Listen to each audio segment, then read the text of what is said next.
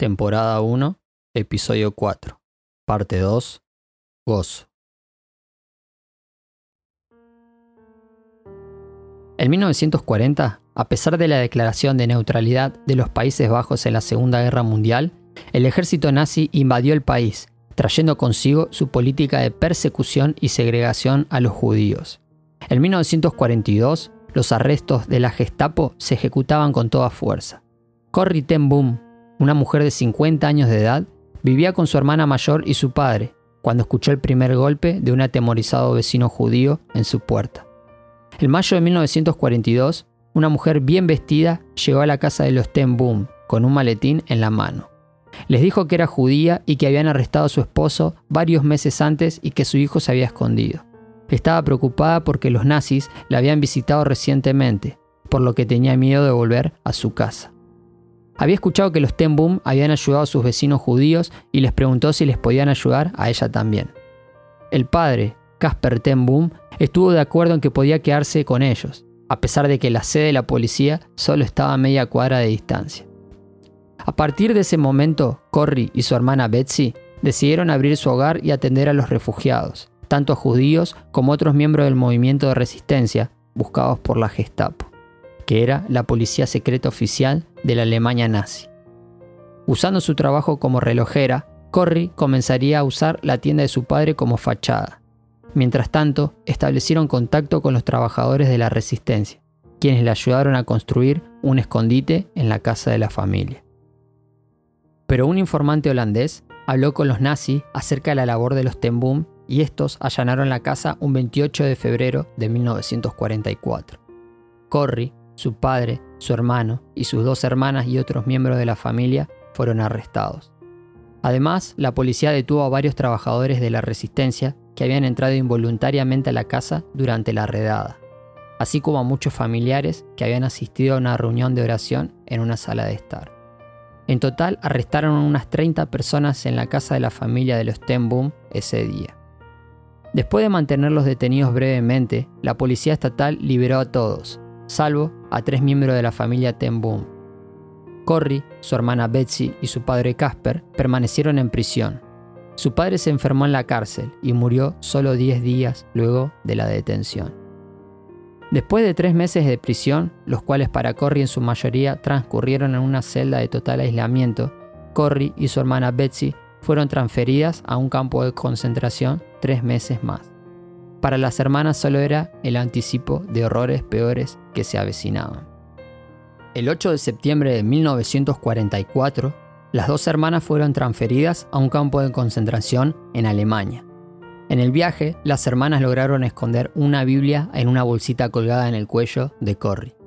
En el campo, las hermanas tuvieron que soportar vergonzosas inspecciones, golpes y azotes, piojos y moscas, enfermedades e insalubridad, hambre y trabajo forzados en medio de temperaturas heladas. Fue allí que Corrie y Betsy sintieron un llamado a no permanecer vacías y llevar el mensaje, el verdadero mensaje. Luego, la misma Corrie recordaría, una cosa se hizo claramente evidente, la razón por la cual ambas estábamos aquí, desde que amanecía hasta que se apagaban las luces, en cualquier momento en que no estábamos en las filas para el pase de lista. Nuestra Biblia era el centro de un círculo de ayuda y esperanza cada vez más amplio. Como vagabundas apiñadas alrededor del fuego ardiendo, nos reuníamos para recibir luz y calor en nuestro corazón. Mientras más oscura se hacía la noche a nuestro alrededor, la palabra de Dios ardía más brillante, más verdadera y más hermosa. Betsy murió el 16 de diciembre de 1944. Semana después, Corrie fue liberada. En menos de seis meses, ya ella había abierto un centro de rehabilitación cristiano para las víctimas de la guerra, y con el tiempo convirtió su casa en un hogar para aquellos holandeses que habían trabajado para los nazis. Una frase que se destaca en muchas de sus conferencias fue la siguiente. Le he dicho a todo el mundo el que me escuchó, que no hay gozo más profundo que la profundidad de Él. Con Jesús, hasta en los momentos más oscuros, tenemos lo mejor, y lo mejor está por venir. Shimha en hebreo hace referencia a la palabra gozo del verbo samaj, que significa regocijar o estar feliz, y también la palabra gil, que significa regocijar o regocijo, que son palabras que se ajustan perfectamente al significado de gozo. Se dice que el gozo se diferencia de la alegría, así como el verdadero amor de que nosotros conocemos y vimos en el episodio pasado. Sabemos que no podemos vivir felices porque consideramos que la vida se trata de pequeños momentos que nos llenan de felicidad y alegría. Claro, pequeños momentos en una vida. Solo esos momentos que se desvanecen rápidamente. Un amanecer o un atardecer, esas juntadas con amigos o viajes, de esos que quedan en los recuerdos. Esas anécdotas que cuando nos juntamos quedan fijas en nuestra memoria. Cuando nos sentamos y nuestra familia cuenta esas historias fascinantes de las que podemos vivenciar en ese momento. Una película que te emociona, un buen café en un día donde cae una garúa finita y hace frío. Un gol sobre la hora. Ese final aprobado casi habiendo estudiado un poco nomás. Ese resultado médico con los mejores pronósticos. O ese amor correspondido. Pero claro, vuelvo a decir, son momentos y todo el resto del tiempo? ¿Y si no generamos esas sensaciones o recuerdos? Así es que creemos que el éxito y la felicidad que nos propone el sistema y la sociedad son efímeros, son utópicos, son inalcanzables. Si no somos como los demás dicen que somos, no vamos a llegar a ser felices. Además de esa locura de que no nos alcanzaría el tiempo para alcanzar todos esos objetivos en una vida tan corta. Y sí, ahí es cuando Andrés Calamaro tenía razón. Yo soy un loco que se dio cuenta que el tiempo es muy poco. Y si nos ponemos a pensar, qué triste sería que nuestra vida solo se defina de pocos y buenos momentos. ¿No te parece? Hay una historia que cuenta acerca de una persona que perseguía sus sueños. Trabajó incansablemente hasta cumplirlos no dormía. Optimizaba sus tiempos cada vez más para poder alcanzar la cima, la gloria. Hasta que un día llegó, el casi 25%, escucha bien, el 25% del dinero en el mundo le pertenecía. Otros competían con él, pero nada impidió que pueda finalmente cumplir su sueño, ser la persona más rica de toda la tierra. Y cuando se dio cuenta de eso, esperaba la gloria, esperaba ese momento épico de ser reconocido como el número, uno. Allí en la cima hace frío y no hay lugar para otro. Se dio cuenta de que estaba solo. Se había pasado su vida diagramando su propio destino. Llamó felicidad a lo que había perdido, lo más preciado que tenía, su tiempo y su vida. Voy a hablarte del resultado del mensaje que es el gozo. El primer episodio hablamos del amor y este segundo es acerca del gozo. Ese que mantuvo firme Corrie ten Boom salvando vidas, donde conocer el mensaje y la verdad y con ellas acompañado al verdadero amor genera alegría y felicidad en momentos realmente oscuros.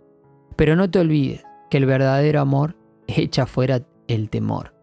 Es un estado persistente, no es solo un momento, pero como en el verdadero amor, esto tiene que buscarse no es humano, sino que es divino.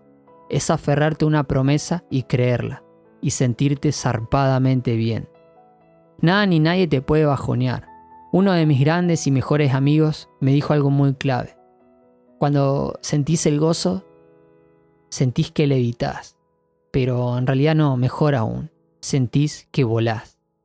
Y no importa el pronóstico ni nada de lo que te puedan llegar a decir, te sentís amado y lleno pero lleno de verdad.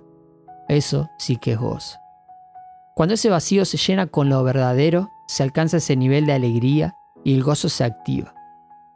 Se dice que Dios es el único de cambiar el vestido de luto a un vestido de gozo.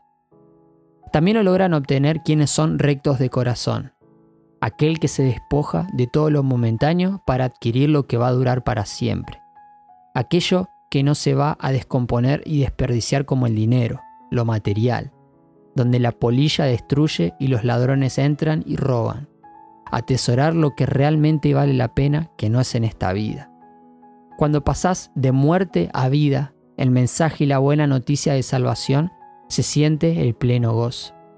Pero también tengo un desafío para quienes ya escucharon y aceptaron el mensaje.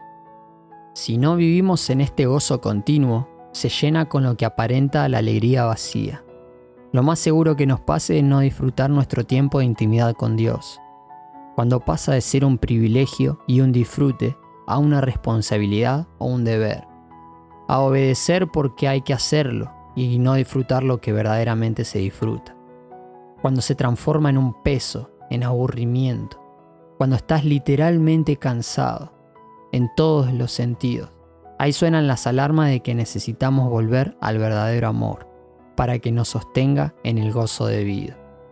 De lo contrario, el vacío que llena el gozo es reemplazado por un orgullo simulado por la falsa humildad, cuando lo constructivo hacia lo demás comienza a ser destructivo en malos comentarios, cuando la envidia comienza a salir de forma venenosa, cuando le buscas el detalle y el error al humano, cuando tratas de justificar los actos de otros sobre los tuyos, y de esa manera subir esos escalones imaginarios de los que te crees que formas parte.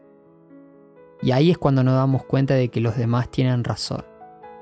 Mirar el famoso listado de lo que no hay que hacer para vivir amargados en lo que deberíamos de hacer. Ahí es cuando estamos equivocados. Somos libres. Alguien pagó el precio de nuestra libertad. Tenemos la llave pero no buscamos salir de la prisión sino que nos volvemos a meter intencionalmente. Necesitamos urgentemente ser restaurados. David decía en el Salmo 51, Señor, crea en mí un nuevo corazón. Hazme oír gozo y alegría y se recrearán los huesos que vos mismo has abatido. El reino de los cielos es semejante a un tesoro escondido en un campo, el cual un hombre halla y lo esconde de nuevo, y gozoso por ello va y vende todo lo que tiene y compra aquel campo.